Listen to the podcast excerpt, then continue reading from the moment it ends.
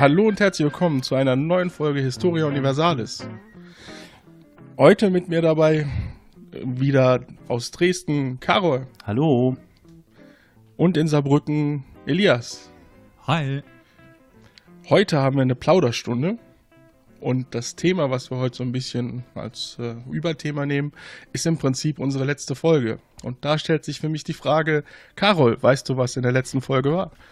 Jawohl, Sir. Ich weiß, Sir, was in der letzten Folge, Sir, äh, ähm, ähm, behandelt wurde. Es ging um das Thema äh, Gewalt im Namen Buddhas und die Geschichte des buddhistischen Südostasiens, ähm, was ja durchaus äh, ein recht ambivalentes Thema sein kann. Und äh, deswegen haben wir uns gedacht, wir machen da nochmal eine Plauderstunde draus. Weil es gibt da so viele Perspektiven, Meinungen und äh, berichtenswertes, dass das lohnenswert ist. Und Austausch ist immer gut. Ja, auf jeden Fall. Ja, also, und, Carol. Ja, sorry, Olli, ich wollte dich nicht unterbrechen. Nein. Schieß los, Elias. Ja, ich wollte eigentlich so ganz grob mal wissen von äh, Carol, was denn sein Vorwissen war, bevor er sich das angehört hat. Ähm, ich habe nicht besonders viel Vorwissen gehabt. Also, so, also im Großen und Ganzen kann ich sagen, dass quasi alles, was ich in dieser Folge gehört habe, äh, für mich neu war. Ähm, das heißt, es war eine ganze Menge äh, an Informationen, die ich da verarbeiten musste.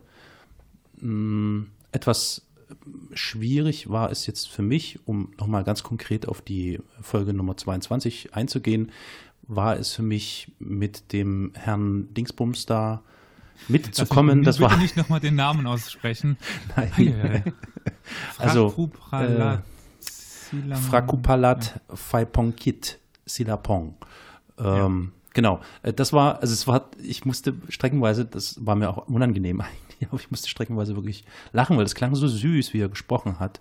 Ja, und vor allem, wie viel er erzählt hat. Das du war musst Wahnsinn. dir dann vorstellen, da ist ein 1,60 kleines Männchen in seinem äh, orangenen, gelben Anzug und äh, kann kaum Deutsch, aber stellt sich dann vor die Mengen hin und hey, willkommen. Ja. Ist ein total fröhlicher Charakter. Das hat man auch ähm, wirklich gehört. Ja, ja. Aber hatte der, hatte der wirklich auch diese Mönchskleidung an, ja? Das ja, wollte ja. ich gerade sagen. An dem Abend war es äh, gerade da draußen wirklich sehr, sehr warm. Ja. Also das Duschen vorher war eigentlich sinnlos. Und ich fand es echt faszinierend, dass der in dieser vollen Kleidung da ankam und ja, das so durchgezogen hat, weil es war wirklich sehr warm. Und das war ja nicht nur diese normale Mönchsrobe, sondern der hat noch so einen orangenen Pulli drunter angehabt. Mhm. Das hat man von also, der Entfernung nicht unbedingt gesehen, aber der hatte noch so einen orangen Pulli drunter. Also, ich wäre gestorben. Ich meine, ich bin gestorben an, an dem Abend, als ich aufgebaut habe, aber. Ja, ja. Also ich fand es wirklich sehr erhellend, muss ich sagen. Und ähm, bin gespannt, mh, mm, was die Hörerinnen und Hörer zu dieser Folge sagen. Das wäre natürlich auch interessant zu hören, ob es da irgendwie ein Feedback gibt.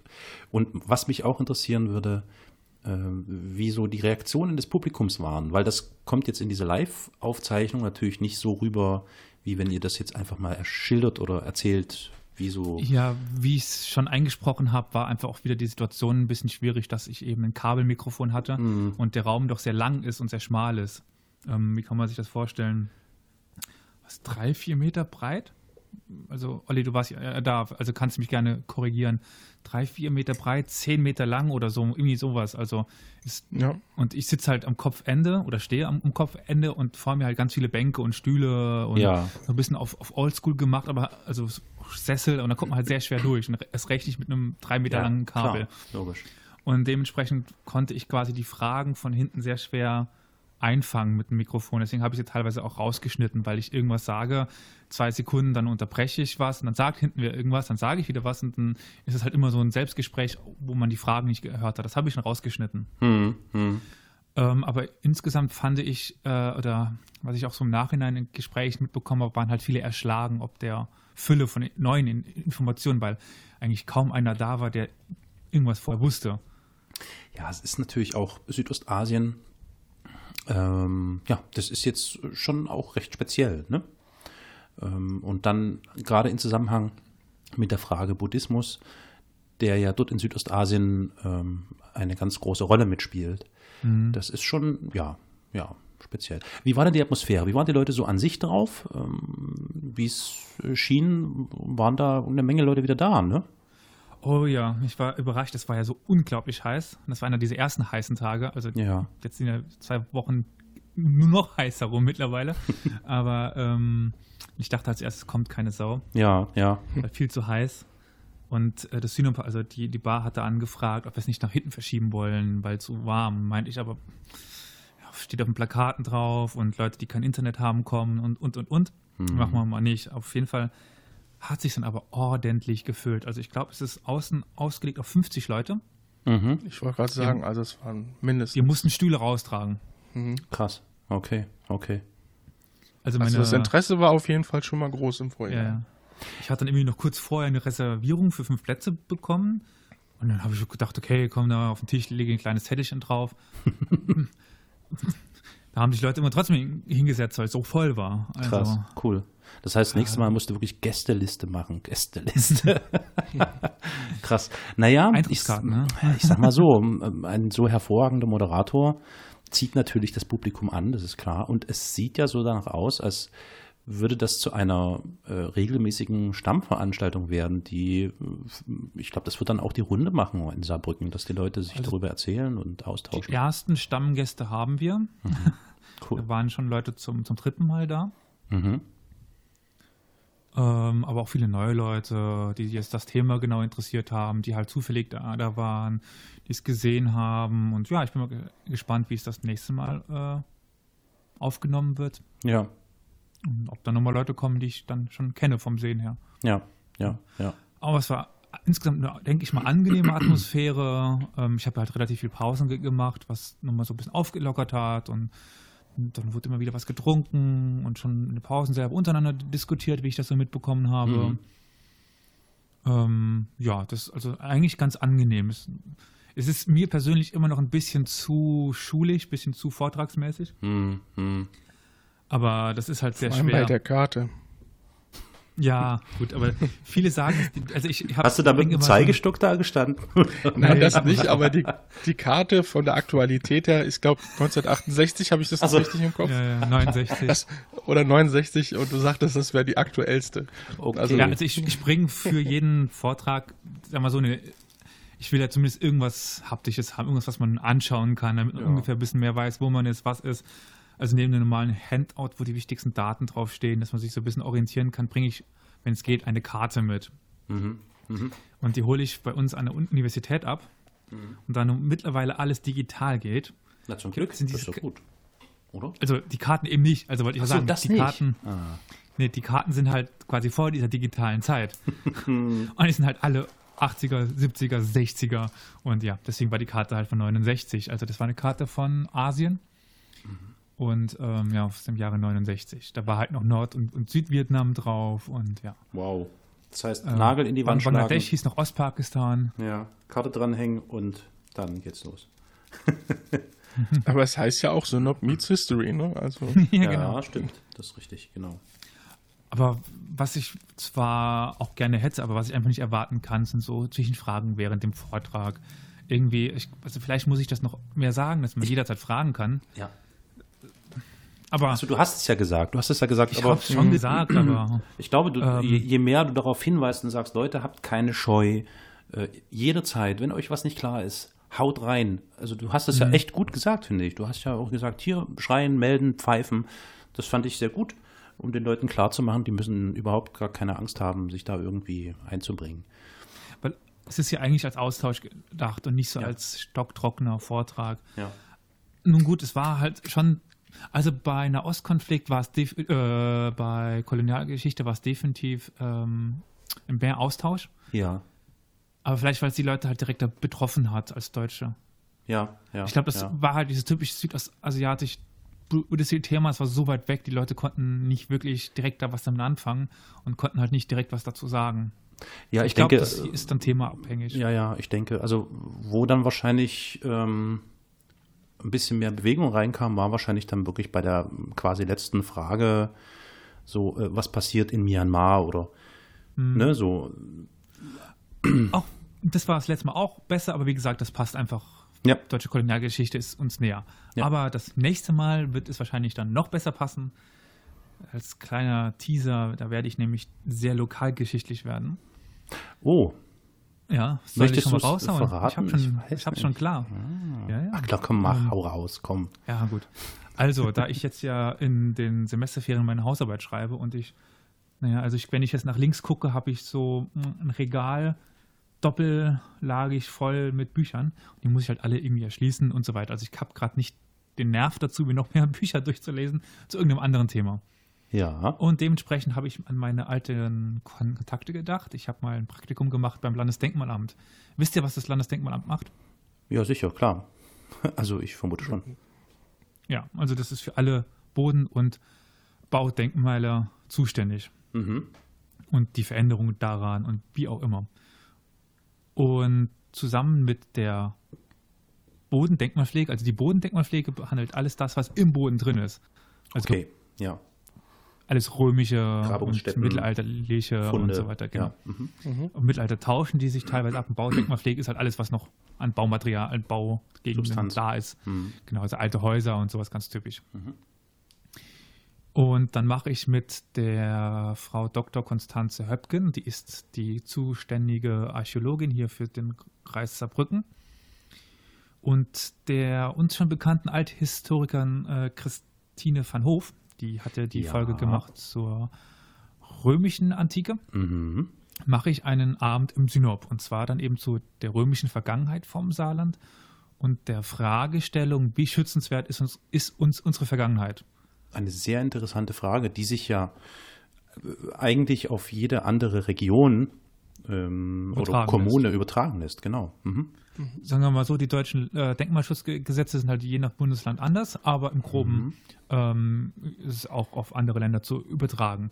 Und quasi der geschichtliche Teil dann, also ich werde halt mehr Moderator dieses Mal sein. Also ja. ich denke mir halt Fragen aus und muss halt dann deswegen oder sollte deswegen nur ein Buch lesen, dass ich quasi weiß, um was es geht und äh, die Experten dann mehr zu, zu Wort kommen lasse.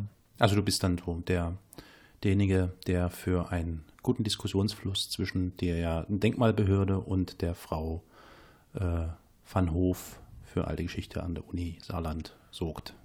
Also genau. du bist Anne Will. Mhm. Du bist Anne, genau, ja. du bist. ich bin Anne Will.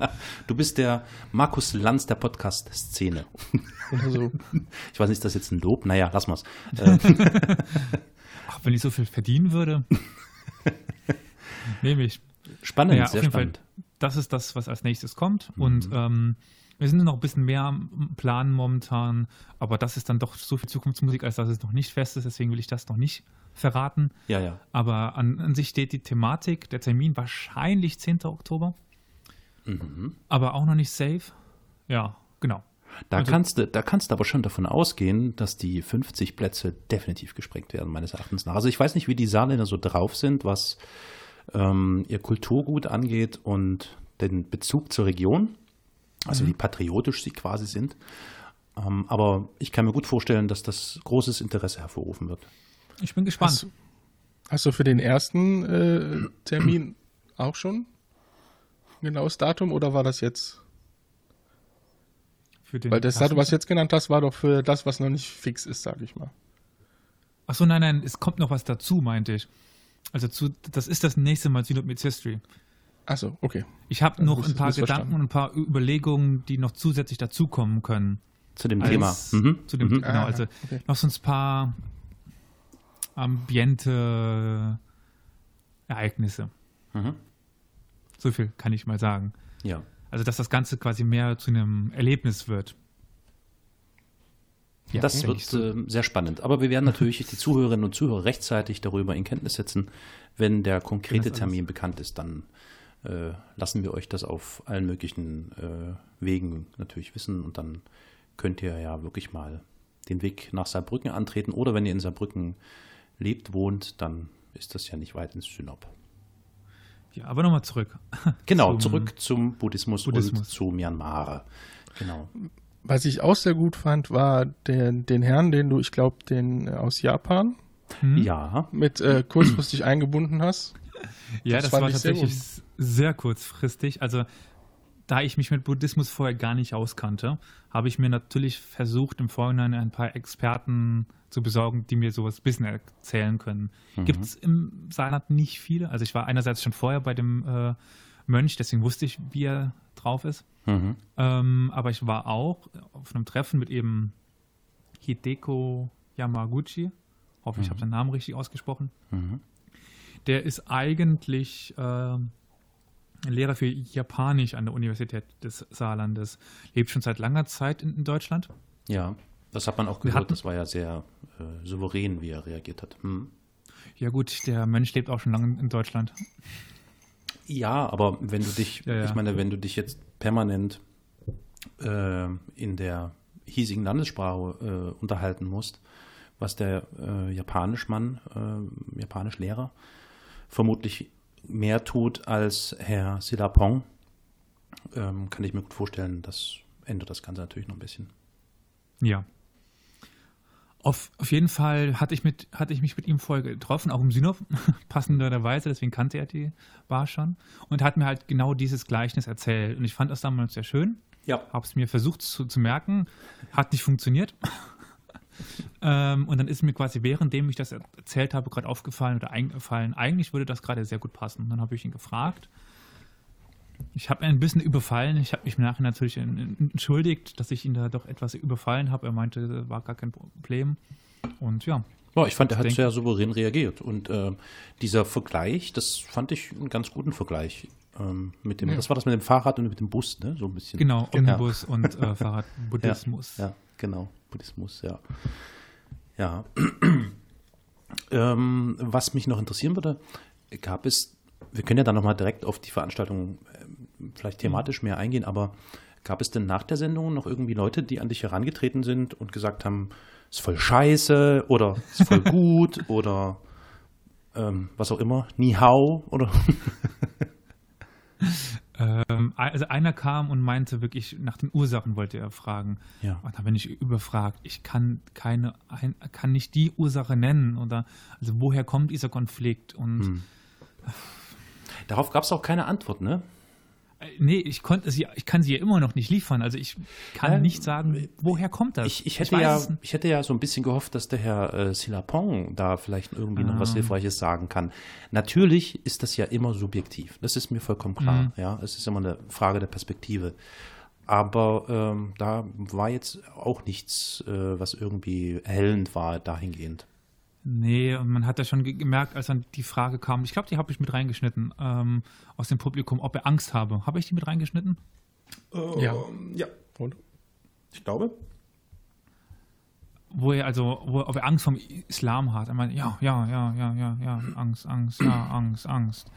Hm. Hat man aber schon gemerkt, er will eigentlich nicht mehr dazu sagen. Hm, hm, ja. hm, hm.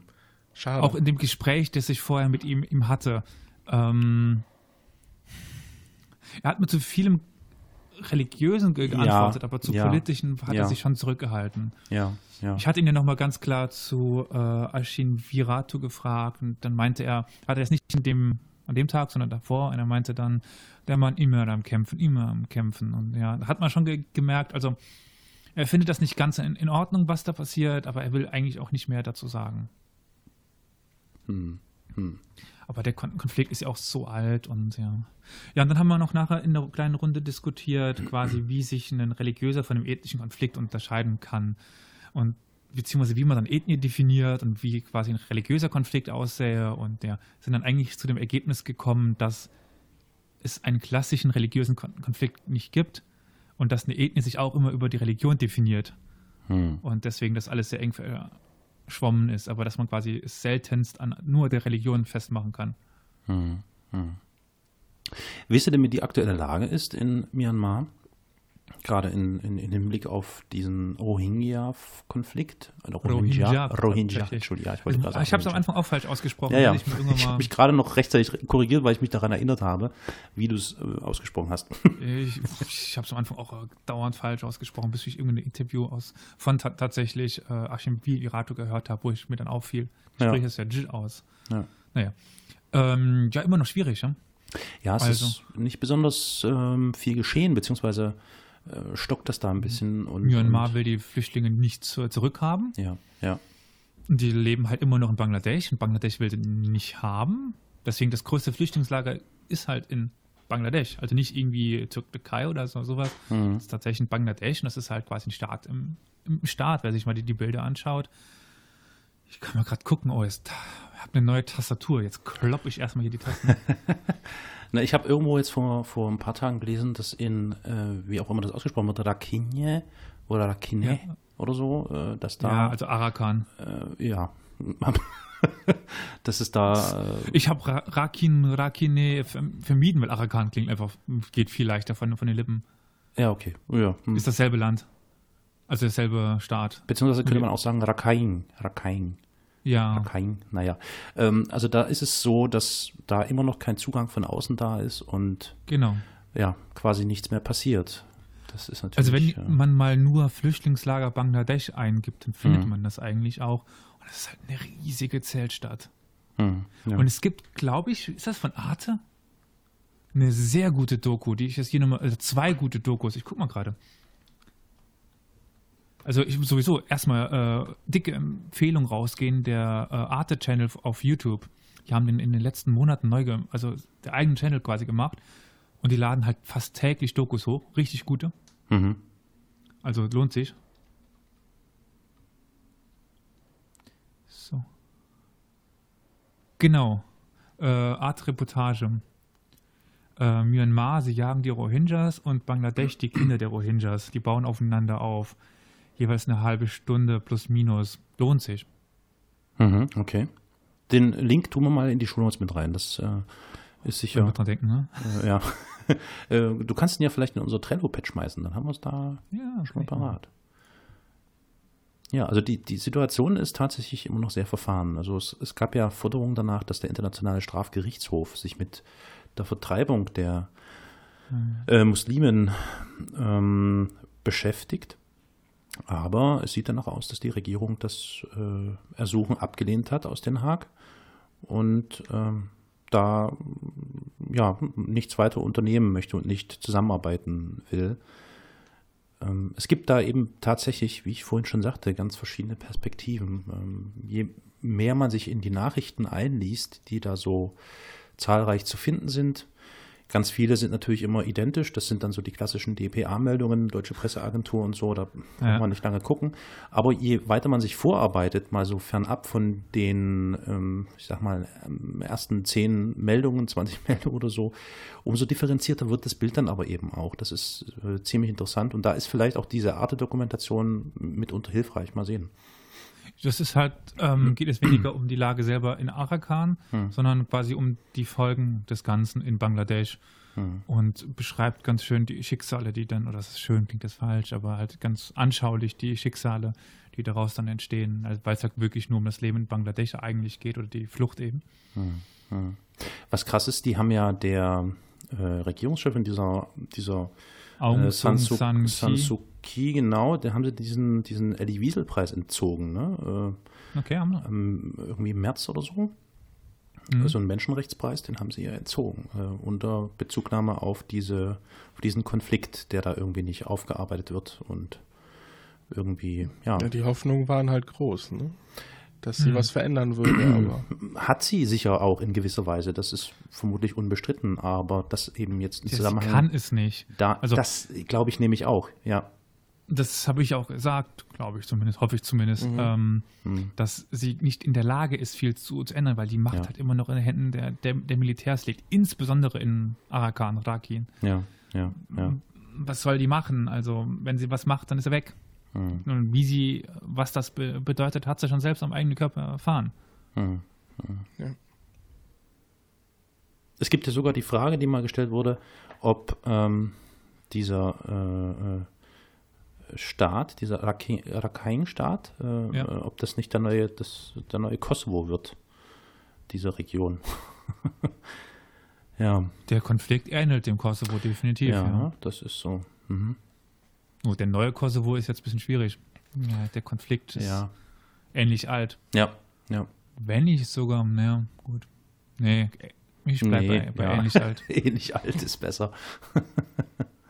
Ja gut, der Kosovo, mm, so alt ist der Konflikt, ist auch noch nicht dort. Naja, das zieht sich schon. Geschichtlich das gesehen. zieht sich bis ins. Na, wann ging das? Wann ging das nochmal los zwischen äh, äh, den äh, Muslimen Anfang des 20. Jahrhunderts. so und äh, der Kosovo-Konflikt oder da im Balkan, der lag, glaube ich, schon im 15. Jahrhundert oder so. Nee, Na doch. nee. Also ich meine jetzt Also nicht meiner den, meine also, Wahrnehmung nach ist das erst in, entstanden Streise mit nicht dem, mit einem Historiker. Ich kann mich täuschen, definitiv. Also meiner Meinung nach ist das erst begründet im Wegbrechen des Osmanischen Reiches. Aber das ist äh, Anfang des 20. Jahrhunderts, also 1900, wann sind die Balkankriege? 10, 9? 1909, 19... Und dann bricht quasi, ähm, kommt es zu einer Nationalstaatenbildung. Okay, Das ist bleiben das- wir bei ähnlich alt. wir bleiben bei ähnlich alt. Definitiv, definitiv. Wir machen das Ähnlich wie, alt. wir machen das wie bei Hart aber fair. Es gibt auf jeden Fall nochmal einen Faktencheck. Ja, ich mach, Ja. ich, ich, gucke gerade zumindest mal äh, ein bisschen nach. Das Problem ist halt, dass man schnell beim, beim Kosovo Krieg landet, aber äh, Ja, nee, das naja. ist ja erstmal nur die Auswirkungen. Ja. Aber wie gesagt, ähm, davor war es halt ein Land, also äh, alles drumherum und Ja. unter den Os also man kann den Osmanen viel nachsagen, aber sie waren doch relativ äh, liberal in der, äh, in der ähm, Religionspolitik. Ja. Ähm, ja, also gut, tatsächlich 1878 wurden Serbien und Montenegro unabhängig. Ja, dann 1878, sowas, ja. 1910 dann der erste bewaffnete Widerstand im Kosovo gegen die Osmanen. Ja, also gut. Wann war das Amselfeld? Wann war das denn? Ja, gut, das Amselfeld Na, hat ja jetzt. Na, was? was? Amselfeld hat jetzt aber nichts mit der Religion zu tun. Es, äh, Klärt mich bitte auf. oh verdammt, wir driften hier gerade arg von dem Thema Myanmar ab. Alles gut. Es ist eine Plauderstunde. Also, Stimmt, ja, hast recht, ja, eigentlich schon. ähm, 1389. Mhm. Aber das war ja die Schlacht äh, zweier Staaten. Also das ist wie wenn Frankreich gegen Deutschland gekämpft hat. Das ist wie oder die, die Schlacht bei, bei Tannenberg, die Schlacht an der, an der äh, vor Paris. Die also das hatte jetzt nichts in dem Sinne was mit den Glaubensrichtungen zu tun. Das ist richtig. Äh, worum es aber ging, es ging ja um ein äh, bestimmtes Territorium, um das gestritten wurde.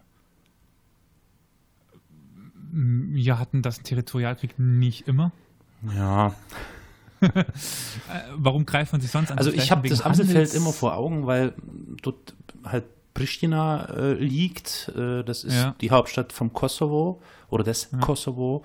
Und deswegen habe ich das immer so ein bisschen miteinander in Verbindung gebracht, dass es hier schon ähm, um, um, zwar um, natürlich, also es geht natürlich immer um Territorien, aber das ist hier letztlich dann doch eine Frage zwischen ähm, der Bevölkerung dieser Region Nee, nee. und hm, nicht. Nee, ganz und gar nicht. Hm. Also im Mittelalter äh, ist das dem einfachen Bauern im Grunde genommen egal, wer ihn beherrscht. Sie sind sogar, es gibt Berichte von österreichischen Bauern, die reihenweise zu den Osmanen übergelaufen sind, weil es dort weniger Steuern zu, zu bezahlen gab. Weil die Religion, klar, es war ein sehr religiöses Zeitalter und es war ihnen schon wichtig, aber die haben so viel Freiheiten im Osmanischen Reich gehabt, du durftest deine Religion be- behalten, ähm, du hattest deine eigenen äh, kirchlichen Führer, also Naja, die Serben haben, die Serben haben gegen ähm, die Osmanen gekämpft, ja. genau, also So. das Groß, Das heißt, äh, Großkönigtum Serbien. man kann das jetzt aber schon ein bisschen äh, äh, weiter transponieren und sagen, das, was wir jetzt im Kosovo sehen, ist ja auch eine Einflussnahme Albaniens auf den Kosovo und darum natürlich wieder so ein ähnlicher Konflikt, weißt du? Also das, so habe ich Es diese ist eine Parallelen. indirekte Folge, die definitiv, weil Ja. hätten die Osmanen dort nicht ge gewonnen, wäre Ja. die Bevölkerung dort nicht äh, muslimisch Korrekt. geworden. Ja, ja, ja. So, so gut, so klar. Es ist, es ist, äh, wenn man die Geschichte des Kosovo-Konfliktes erzählen will, muss man erstmal erzählen, wie denn der Is- Islam überhaupt dahin kam. Ja. Und da spielen nat- natürlich die Osmanen eine wichtige Rolle, definitiv. Ja. Aber er ist nicht in der Schlacht am Amsefeld be begründet. Es hätte genauso Ja. gut. Nee, aber, aber können. das, also das ist so, so, also nach meiner Wahrnehmung war es da so, ist, ist das so dieser Für mich war aufgrund dieser Region Amselfeld, das ist nun mal ein Teil Kosovos, ist das für mich immer damit verbunden irgendwie. Natürlich, begründet liegt aber in, in ganz anderen Dingen. Hm. Zum Naja, Beispiel im wirtschaftlichen Missmanagement der Balkanstaaten. Also es gibt immer diese Mehr davon, dass die Osmanen den Balkan zugrunde gewirtschaftet hätten. Hm. Der ist aber dies falsch, weil bis zum Abzug der Osmanen war der Balkan das wirtschaftliche Zentrum der Osmanen. Mhm. Die sind, da haben die Leute die rausgeschmissen und da haben die Osmanen natürlich alle Wirtschaft mitgenommen. Hm. Hm. Und dann ging es denen wirtschaftlich schlecht. Hm. Hm. Naja, Aber zurück äh, nach Myanmar. das äh, siehst du, ja, ich, pass mal auf, das ist aber, äh, das ist aber, ich schreibe mir dieses Thema in die Trello-Liste mit rein. Tatsächlich ähm, habe ich den Wunsch bekommen, äh, als Feedback so in Richtung Jungtürken und sowas zu gehen, dass sie alles ungefähr diese, also die späte Zeit dann, Mhm.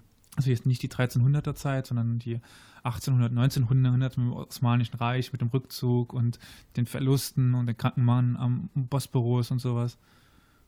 Mhm. Also Mhm. hatte ich auch schon überlegt, es irgendwann mal noch zu, zu machen, definitiv. Gut, Aber diese Frühzeit von den Osmanen, der, die kommt sowieso noch, die ist geplant. Also da, die, die Folge steht schon quasi. ich möchte aber noch, ich, jetzt muss ich doch nochmal, Entschuldigung, ich habe jetzt gerade nochmal nachgesehen. Ja. Am 28. Juli 1989 hat Milosevic zum 600. Jahrestag Ja. der Amselfeld-Schlacht Natürlich groß, Propaganda natürlich, ja, aber naja, ja, ja. dass das Ganze natürlich quasi verwandt wurde, also wirklich so ein Mythos geworden ist, das ist natürlich, ja, also das gibt ja Mhm. ganz viel von solchen komischen Legenden, Urban Legends, was auch immer, die Hätten da, ja, die Osmanen Wien erobert und mehrere Jahr, Jahrhunderte über, über Österreich geherrscht. Ja, ja. Und wären dann rausgeschmissen worden, wäre bestimmt die Belagerung oder die Eroberung von Wien propagandistisch ausgeschlachtet worden. aber äh, es zieht halt, ne? Es Definitiv. zieht. Es ist, Ja, ja. es ist halt wirklich, das ist, also man kann schon wirklich so einen Hitler-Vergleich ziehen. So, Es- da greift sich irgendwas aus der Ja, ja. Jahrhunderte alten Geschichte und sagt, das Rache. und buff. So, ja, also um das jetzt etwas zugespitzt und ja Mhm. gut, okay. Ähm, ja, wir sind jetzt abgestroben über Myanmar. Äh, okay, wir hatten verglichen Myanmar, das neue Kosovo oder vergleichbar mit dem Kosovo-Konflikt. Definitiv. Ja, Da sind wir uns aber einer Meinung.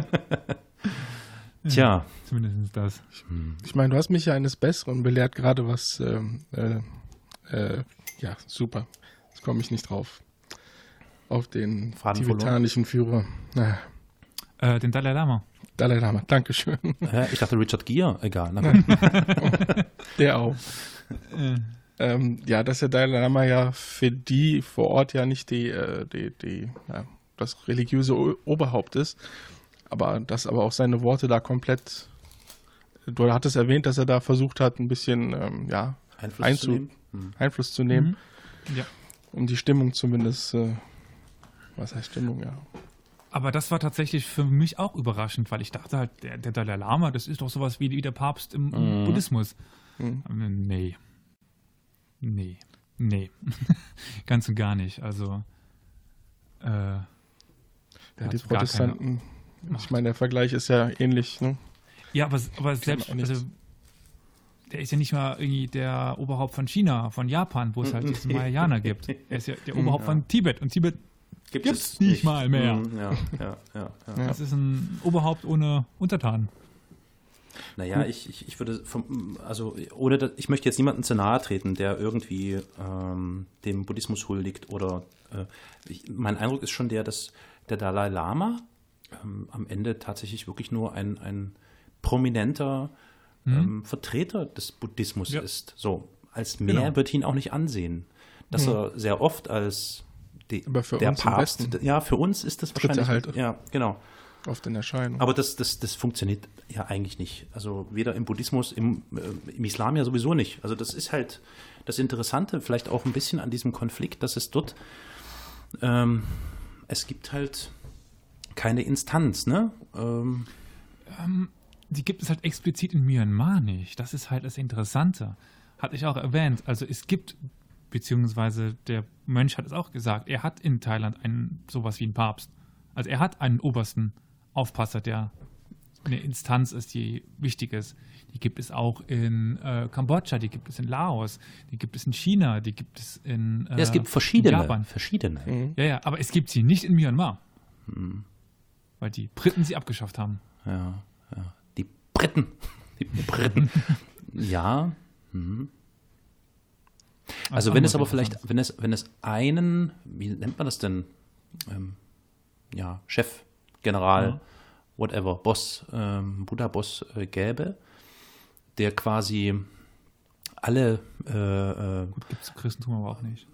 na, ja, doch, im Katholizismus schon. Ja, aber der Katholizismus ist auch nur einer unter vielen. Ne? Äh, wie Frag jetzt? mal in, in, in Amiland rum. Ne? Mhm. Ich meine, wir in, Europa sind noch relativ nur, in Anführungszeichen, zweigespalten. Naja, also wenn ich Katholik bin, habe ich den Papst als oberen Chef. So, Punkt. Ja, das ist der Vertreter Gottes hier auf Erden, oder? Ja, so etwa, glaube ich. Ja, Ja, so. aber dann gibt es die Protestanten. Die, ja, okay. Evangelische Kirche, da ist es sicher etwas äh, schwieriger. Nee, da gibt es nichts, klar, richtig. Ähm, aber zumindest die halt Einordnbarkeit ist wahrscheinlich noch ähm, etwas händelbarer, zumindest jetzt für unser Verständnis. Aber wenn ich mir halt ähm, die verschiedenen Strömungen im Islam anschaue und Verzweigungen, die Wer war schuld? Die Türken? Nee, nee, nee. Ich, also das ist ja, Ja. das ist ja, glaube ich, wirklich auch die Schwierigkeit für ganz viele. Selbst für, für Muslime ist das die Schwierigkeit und für Nicht-Muslime sowieso, das ist klar. Ähm, wie will man das unter einen Hut bekommen? Es, jeder spricht quasi mit einem anderen Gedanken, mit einer anderen Wahrnehmung, mit einer anderen religiösen Sprache. Und das zusammenzuführen und versuchen zu bündeln, das ist natürlich, ja, so eine Sache, ne? Ist Ja, das so im Frage- Buddhismus? Das ist die Frage. Ist das so im Buddhismus? Ich würde sagen, das ist im Buddhismus am stärksten. Mhm. Weil das Individuum sehr viel, viel wichtiger Ja. ist als an allen Ja. anderen Religionen. Das also ist vielleicht auch der Grund. jeder Mönch Mhm. kann eine andere Auslegung haben. Weil es immer um diese Erkenntnis geht. Und wenn jemand eine andere Erkenntnis hat, ist es ja in dem Sinne gar nicht, erst, nicht per se schlecht. Es Wollte ich gerade sagen, das ist ja eigentlich so schlecht nicht. Ja, aber das- dadurch ist das halt so mannigfaltig in den Auslegungen. Mhm. Also, Da war nicht auch einer der wichtigsten Punkte, dass die im Buddhismus sagen, ähm, du bist selbst für dich verantwortlich? Ja. Ja. Das ist ja dann, ja. Erstaunlich. Und dann, und dann hast du da so einen Konflikt. Hm. Gut, wobei Ja. natürlich da viel auch das, das Militär und die Regierung oder eher nur das Militär. ja, oder Sündenböcke Mhm. und alte Konflikte, alte ethnische Konflikte, ganz klar als äh, Ablassventil von wirtschaftlichen Schwierigkeiten. Immer, ja. Das, ja das können wir, wir, ja. Deutschen ja auch gut. Ja, ja. da muss man nicht weit Leider. gucken, ja. So ist es. Nee. Mhm. Also, das ist kein Einzelfall. Das ist halt eine, eine, eine besondere Gruppe von Menschen, die halt durch Andersartigkeit auffällt und ja. Aber was mich da jetzt echt beschäftigt, ist in, in Hinblick auf Myanmar, gibt es denn, oder andersrum, gab es im Rahmen der Veranstaltung von irgendjemandem irgendwie ein, vielleicht eine Idee, ein, ein Lösungsvorschlag oder den Versuch eines Lösungsvorschlags? Ich glaube, die Frage wurde auch gestellt, ne? Ja, sowas wurde in in die Richtung wurde gestellt. Ähm, also der ganz große Klassiker wäre natürlich ähm, naja, einfach einen eigenen Staat gründen. Mhm. Anschluss an, an Bangladesch. Was natürlich ähm, auf politischer Ebene ist. nicht gewollt sein wird. Äh, nee. Ja. Also theoretisch früher war der Staat damals noch Burma so konzipiert, Mhm. Dass jeder, also es ist ja ein Vielvölker, also ein Bundesstaat oder sowas, dass, in, also, dass diese einzelnen Staaten austreten können. Hm, Ja, hm. Ja, wie auch immer. Ja. Und eigentlich hatte Rakin oder Arakan diesen Antrag auch gestellt und er war eigentlich rechtens, aber Ja. das Militär hat es halt nicht akzeptiert. Ja, ja, ja. Und naja, das Problem ist jetzt aber, dass dieser Staat ja nicht vollständig in Hand von Muslimen ist. Hm. Und dann muss man da wieder Grenzen ziehen. Äh, gute Mhm. Nacht. Hm. Und mittlerweile durch die ganzen Vertreibungen äh, leben auch im nördlichen Teil viele, äh, viele Buddhisten. Und da ist keine Grenzziehung mehr möglich, meiner Meinung nach. Ja, gut. Ähm, Dann muss Okay. wieder vertreiben. Das Also ist dann müssen die wieder Das, irgendwo äh, umziehen. wäre ein Lösungsvorschlag, okay. Ja. Aber ich meine, wir können ja mal wirklich utopistisch sein und wir können ja mal Oh. nachdenken und, und Alle könnten friedlich so zusammenleben. ja, genau. Das müssen wir jetzt mal ausklammern, weil das scheint ja nicht zu funktionieren. Habt ihr noch eine Idee? Schwierig. Blöde Frage, ne? Ich weiß, aber ich meine, Also was kann da noch sein? Also oder so, müssen wir uns jetzt einfach die nächsten Jahrzehnte daran gewöhnen, dass es dort unten immer so sein wird und dass es ähm, Gewalt Ja, es könnte geben halt wirklich wird. sein, und, äh, dass es eine ethnische Krieg. Säuberung gibt, Hm. dass irgendwann ist alle äh, Myanmaresen, alle Bur- Burmesen es geschafft haben, die kompletten äh, äh, Rohingyas zu vertreiben, Hm. die alle in, in Bangladesch leben. Bangladesch irgendwann sagt, okay, ihr lebt ja schon in der zweiten, dritten Generation hier, ihr seid es Bangladeschis, Bangladesch, Bang, Bang, wie auch immer die Leute da heißen. Und ähm, ja, dass es quasi so eine ethnische Säuberung gibt. hm, hm, Und dann Ja. ist der Staat Arakan eben in buddhistischer Hand. hm. So könnte ich mir jetzt unter den aktuellen vor, unter den aktuellen Begebenheiten vorstellen, wie, das, wie es enden könnte. Das ist eine eher dystopische Vorstellung. Hast du noch irgendwas, eine positive Vorstellung? also, Ja, es gibt eine innere Be Bewegung in Myanmar, die irgendwann checken, dass äh, der äh, Buddhismus ja eigentlich gar nicht bedroht ist durch solch eine Minderheit. Und dass äh, es früher, dass sie es früher ge- geschafft haben, bei, äh, zusammenzuleben und ähm, denen eine gewisse Autonomität geben, hm, neue Landesgrenzen ziehen und es einigermaßen trennen können und dass alle miteinander irgendwie auskommen. hm, hm. Ja, das, das ja. Aber das ist wie bei allen diesen Konflikten, finde ich, die schon so, ich sag mal, lange brodeln. Es ist doch dann echt schwierig, das, ich sag mal, in wenigen Generationen hinzukriegen, oder?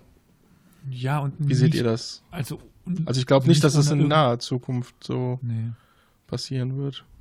Und auch nicht ohne, dass eine andere Gruppe deswegen irgendwelche Einbußen erleben muss. Also du musst halt dann wahrscheinlich irgendwie die buddhistischen Rakin wieder zurücktreiben. Also irgendwie nochmal auch zwangsumsiedeln in, in ihren Teil oder sowas, wenn die es Mhm. halt nicht miteinander können. Aber Hm. das, dann bestrafst, dann musst du halt auch was gegen die andere Gruppe machen. Und Ja, ja, ja, ja. Tja, man kann immer nur hoffen, dass eine nachfolgende Generation irgendwann einen anderen Blick annimmt. Oder? Ja. Hoffen kann man es, ja. Ja. Ja, man, gut, man hat ja so als, als, als Beispiel. wir es Ja, beim Nahostkonflikt hatten. genau. Ich jetzt langsam die grad, da wollte ich gerade hin, ja. junge Generation, sage ich mal, einen anderen Blick auf die ganze Sache wirft. Na, das Bin wird aber nicht gespannt, passieren. Also das äh, halte ich eher für zweifelhaft. Weil wenn man natürlich in, in einer kriegsbelasteten und konfliktbelasteten Umgebung aufwächst, ähm, ich kann mir gut vorstellen, dass die Indoktrination äh, der Mhm. Menschen in, in solchen Gebieten oder Regionen natürlich sehr stark ist. Ähm, andererseits, ja, kannst natürlich recht haben, Olli. Und deswegen, ja, utopistisch denken macht ja durchaus Sinn. Ähm, Wäre es natürlich sehr wünschenswert, wenn es vielleicht doch den, den Zeitpunkt gibt, wo die Menschen dann einfach sagen, wir, wir können nicht mehr, es geht so nicht mehr. So, das wäre natürlich wirklich der Traum, das wäre ideal. Dass dann daraus eine Bewegung, wie du, Elias, sagst, erwächst, die versucht, von innen heraus irgendwie eine, eine Veränderung dieser Situation herbeizuführen. Möglichst natürlich friedlich, das wäre natürlich ideal. Hm. ja schön wär's. Ja, es ist echt äh, sehr tricky. Aber dazu muss es dem Land wirtschaftlich gut gehen und Ja. Das wird auch nicht so einfach. Hm. Und mal schauen, wie es politisch weitergeht da. Weil an, an sich gibt es ja da nicht wirklich eine Demokratie in Südostasien. Alles so ein bisschen problematisch. Hm. Hm. Das habe ich auch gar nicht so bewusst, wie viele kommunistische äh, Parteien da noch an, an, der Macht sind, also Laos, Kambodscha und, und Vietnam. Oh, da habe ich mir jetzt mh, kürzlich nochmal das Vorgehen der Roten Khmer vor Augen geführt. Oh. Meine Fresse. Also das alleine, wenn ja, es, also, ich war so überrascht, also dass die vietnamesischen Kommunisten einmarschiert sind in ihr ja. kommunistisches Nachbarland, um, weil die so viel ja, Scheiß gebaut haben. Ja, also wirklich, also das, also das war also unglaublich. Also also das es, muss man erstmal schaffen. Das wäre ja. wie wenn die USA in ein Land einmarschiert, weil sie zu viele Länder mit, mit Öl angreifen. Also das war, also es gab wirklich zum Beispiel die Losung, es, es, gibt, es gab bei den Roten Khmer, es gibt kein Individuum. Das war eine. Losung. Es ist immer nur die Familie der Roten Khmer. Es gibt kein Individuum. Du hast keine individuellen Bedürfnisse haben zu dürfen und so. Also, also Wahnsinn. Wahnsinn. Mhm. Ja, sehr krass. Also das, äh, insofern haben die sich wahrscheinlich dann, hat sich Vietnam dann wahrscheinlich auch gesagt, okay, Leute, also jetzt, ähm, okay, jetzt müssen wir was machen. Mhm. Sehr äh, schrecklich. Definitiv. Also ich habe auch nicht so viel dazu gesagt, nur so ein ganz kleines äh, bisschen mhm. eben dieses typische Beispiel von den Mönchen, die sich angezündet haben. Ja, ja. Ähm, auch nochmal halt ein Beispiel für den Widerstand von, von buddhistischen Mönchen, die äh, jetzt nicht zu aggressiven, offensiven Gewalt gegriffen haben, sondern quasi nur durch einen Protest. Mhm. Also ich will jetzt nicht sagen, das gute Gegenbeispiel zu Myanmar, aber an, an sich mhm. sind die den Richtlinien des Buddhismus mehr gefolgt als die Mönche, die in Myanmar offensiv auftreten. Äh, das scheint offensichtlich so zu sein, ja genau. Also, also so böse, das, das jetzt klingt bei jemandem, der sich gerade, der, der, sich dann umgebracht hat, aber ja, ja. wenn man sich halt an die Regeln von einem vom, vom, Buddhismus hält, ist das, was die in Myanmar machen, falsch. Hm. Das entspricht zumindest nicht deren das, Regeln, ja. Mhm. ja. Das interessiert doch dann in dem Moment keinen. ja. ja, das haben wir doch, ich sag nur, die Kreuzzüge am eigenen, oder? Eine eigene Erfahrungen sammeln dürfen soll es nicht töten, aber hier, die könnt ihr alle einfach mal umbringen. Also, wenn es darum ja, geht, äh, egal wo du hinguckst, dasselbe. egal wo du hinguckst. Mann, Mann, Mann, da kannst du dir echt die ganze Zeit immer nur an die Stirn klatschen. Das ist. Mm. Das ich meine, die haben sich anscheinend ja bei den Regeln was gedacht. Ob es jetzt die zehn Gebote oder ich glaube, die heißen fünf Silas oder wie war es beim Buddhismus? Hm der Name. Das ist ja, die Regeln sind ja irgendwie seltsamerweise gleich, sage ich mal. Ja, mit nicht töten, nicht Ehebrechen. Ja. Die haben sich ja. ja echt was dabei gedacht, aber es scheint nicht zu klappen bei uns. Ja, ja. Nicht wirklich. Nee, der Mensch ist halt immer noch ein Raubtier. Ja. Das kann man ja fast als Schlusswort verwenden. Der Mensch ist ein Raubtier. Piep. Sendungsende. Also mir fällt auch wirklich jetzt gerade nichts mehr ein, weil das ist düster. Es ist düster und ich sende alle meine guten Energien in, in Richtung Myanmar und ja, wünsche mir äh, zutiefst, es möge da äh, irgendeine gute Lösung für möglichst alle da geben, aber tja, das wird nur die Zeit zeigen, ob es da tatsächlich so etwas geben wird. Ja. Ich denke nicht. Elias ist heute hier da. Sehr düster. Realo. so ein Scheiß aber auch. Ja. Naja, dann Habt ihr noch andere Themen oder sollen wir an dieser Stelle die Plauderfolge abbrechen oder abbrechen liegt falsch, beenden? ähm, mir fällt dieser Doc nicht mehr ein, ehrlich gesagt. Ich, ich, ich habe jetzt echt gerade dieses ganze Myanmar-Ding im Kopf und hm? wälze das so von links nach rechts und von hinten nach vorn. Und Aber ich höre euch gern zu und bringe mich ein, wenn ihr noch irgendwie was habt, was wir bereden sollten. Zu dem Thema jetzt Fällt mir auch nichts ein. Nein. Und außerhalb dieses Themas? Ja, ihr könnt ja ganz gerne mal hier äh, als Versuchsobjekte dienen. Oh. Mache ich jetzt mal hier mhm. ein Quiz. Anführungszeichen. Na, das können wir ja auch mal machen, ne? der fünfte Kreuzzug, von wann bis wann?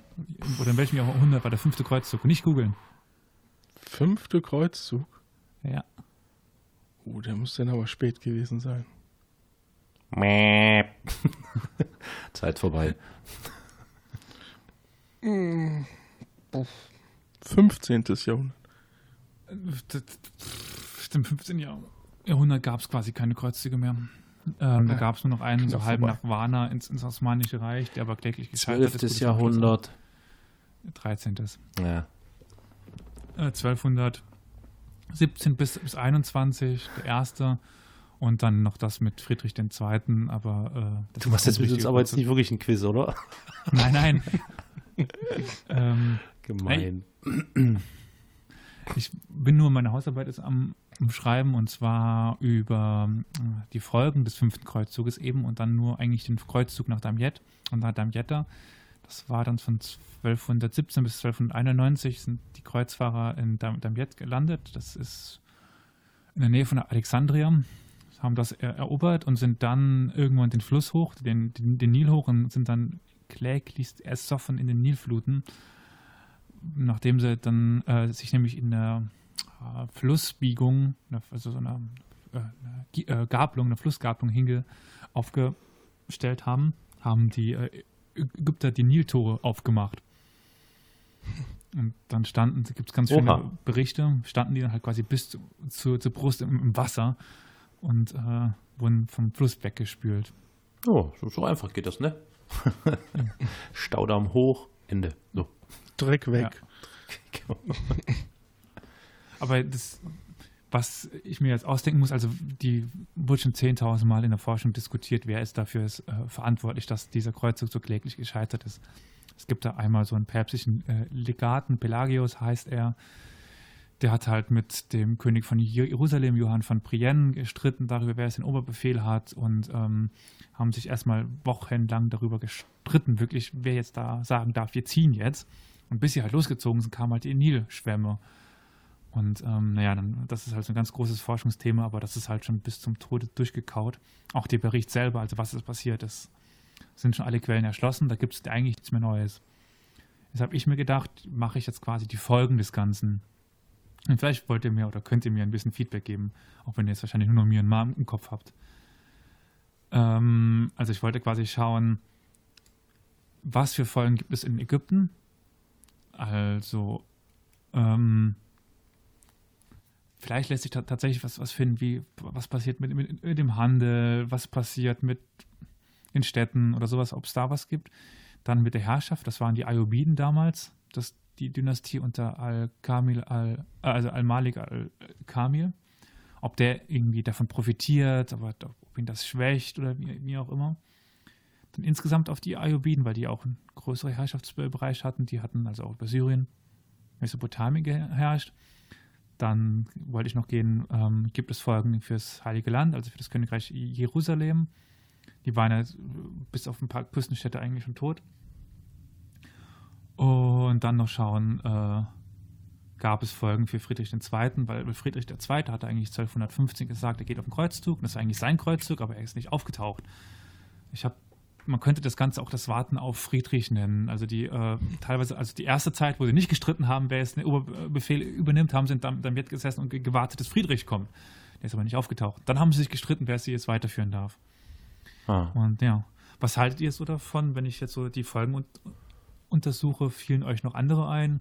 Oder findet ihr das schon ganz gute Beispiele? Ja. Oder habe ich euch gerade erschlagen?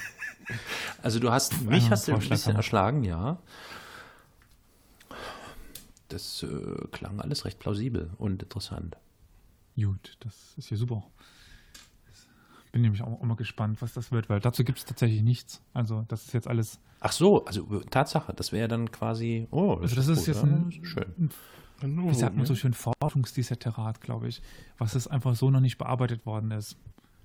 Also es gibt quasi die Berichte darüber, was in Ägypten passiert, aber die jetzt in Verbindung zu, zu bringen zum äh, fünften Kreuzzug, die gab es noch, noch nicht, die Versuche. Mhm. Na dann ran an die Buletten. Ja, sowieso. Äh, so ein ganz klassisches Beispiel für sowas ist es irgendwie, es gab den Ausbruch von Tambora. Was, wann, wann, wann war denn das? Also, Tambora ist der Vulkan in Indonesien. Ja, genau, in Indonesien. Und der ist 1815 zum Beispiel mal ausgebrochen. Und dann gab es halt weltweit ähm, Folgen davon. Und ganz, es gibt noch Bücher von, ach, von 1991 oder sowas, die versuchen quasi 1816, 17, 19 ähm, Wirtschaftseinbrüche zu erklären, dadurch, dass es irgendwelche neue Gesetze gab.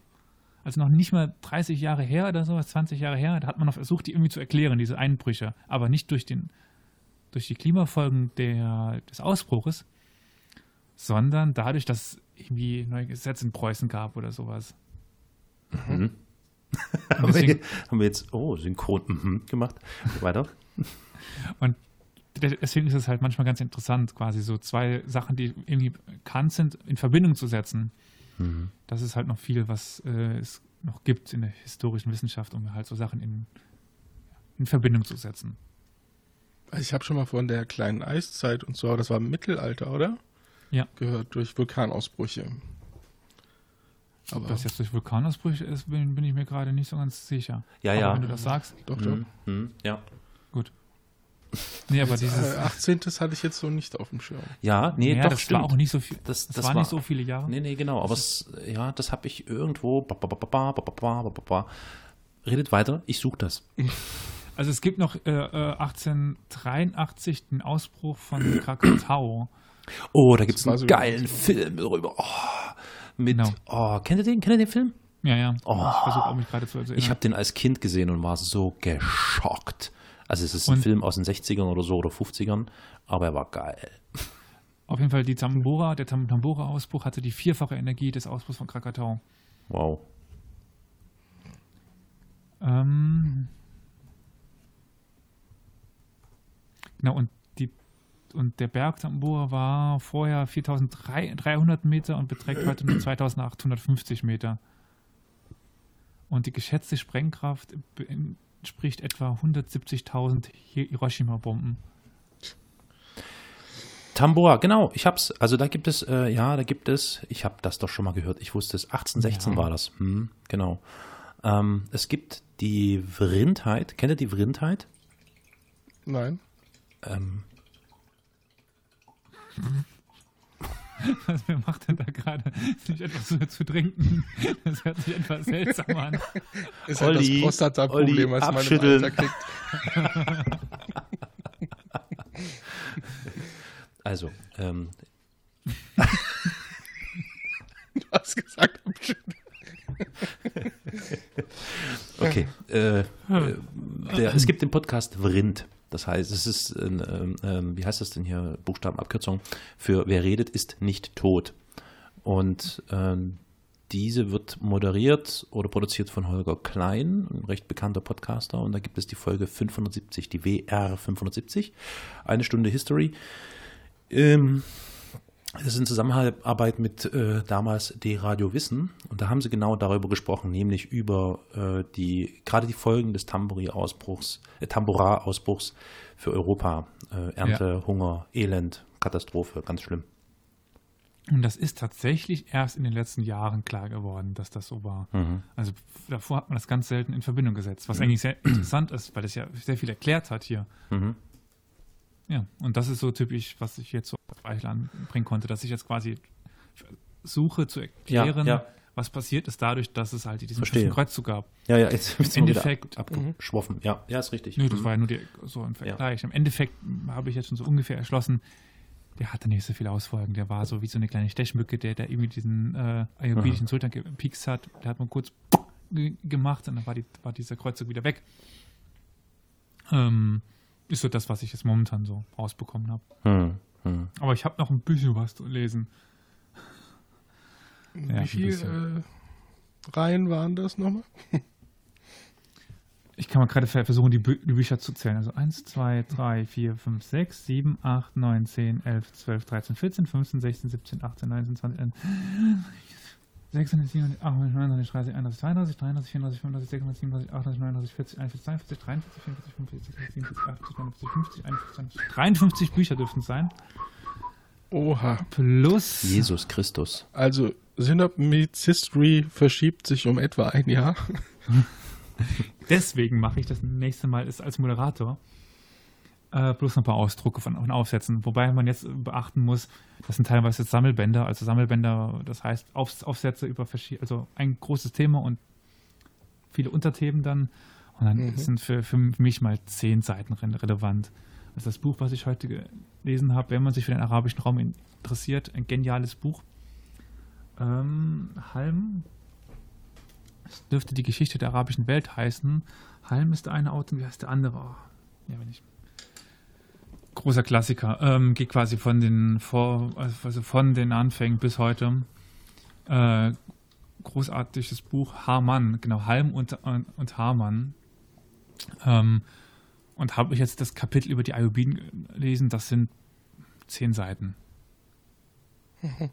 Also vielleicht doch nicht, also so zieht sich das halt dann durch dass man mal hier 10, 20, 30, 10, 40. 5. Aber es zieht dich doch immer wieder in diese Richtung, ja. Wie ich gerade feststelle. Ja, ich denke da noch so an den, wie hieß der? Frankopan? Frankopan? Frankopan. Frankopan, Frankopan. Genau. Ja, schon. Ja. Also ich meine, ich hatte ja überlegt, auch ein zweites Studium immer noch mit Orientalistik anzufangen. Mhm. Ähm,